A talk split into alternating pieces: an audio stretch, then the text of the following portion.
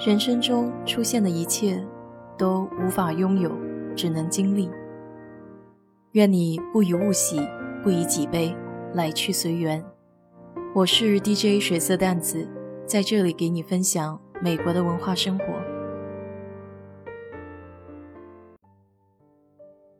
昨天直播的时候聊到通过婚姻的手段获取绿卡的这件事儿。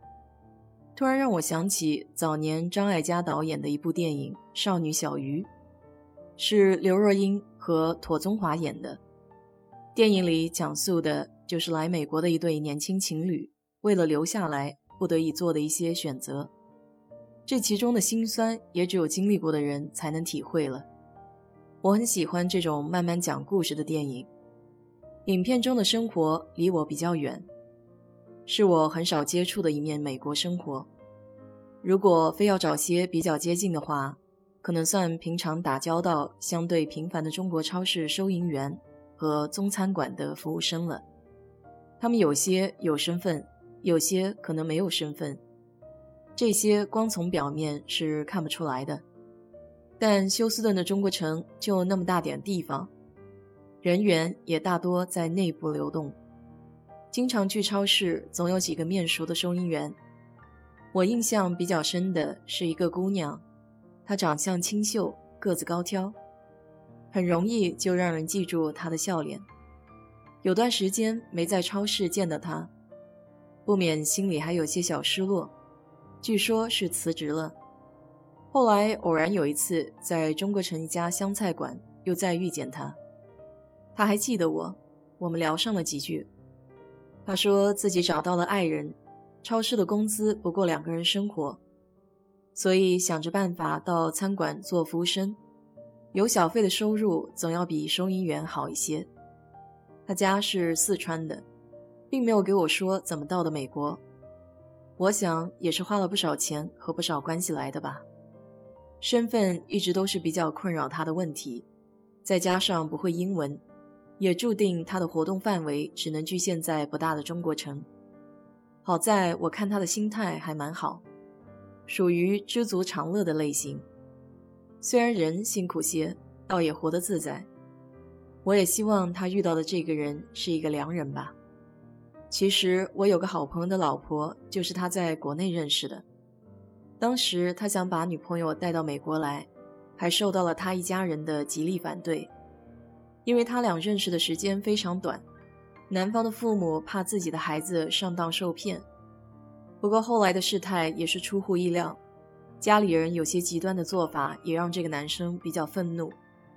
最终他还是按照自己的意愿把女生带到了美国。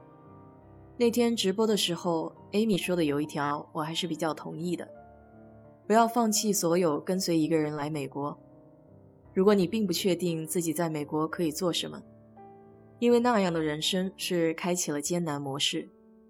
如果有人可以依靠自己比较努力上进要强的话，会是一个相对比较好的结局。比如我朋友的老婆，她来了之后并没有闲着，我朋友给她出资上学，她自己也比较好学，英文口语在语言学校学习之后，基本绘画也没有什么问题了。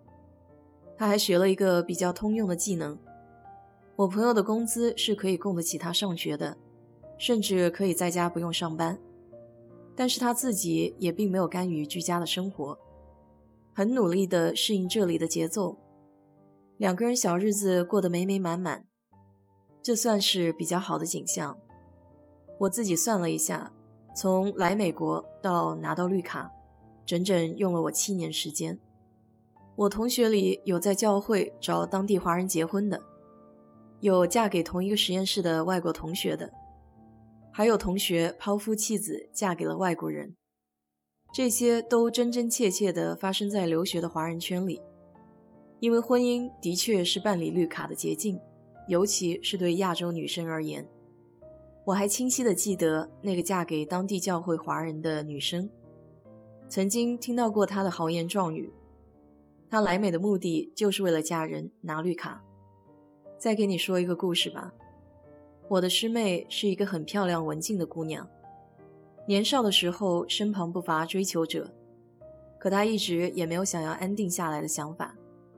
来了美国，在学校认识了一个和自己一样的中国留学生。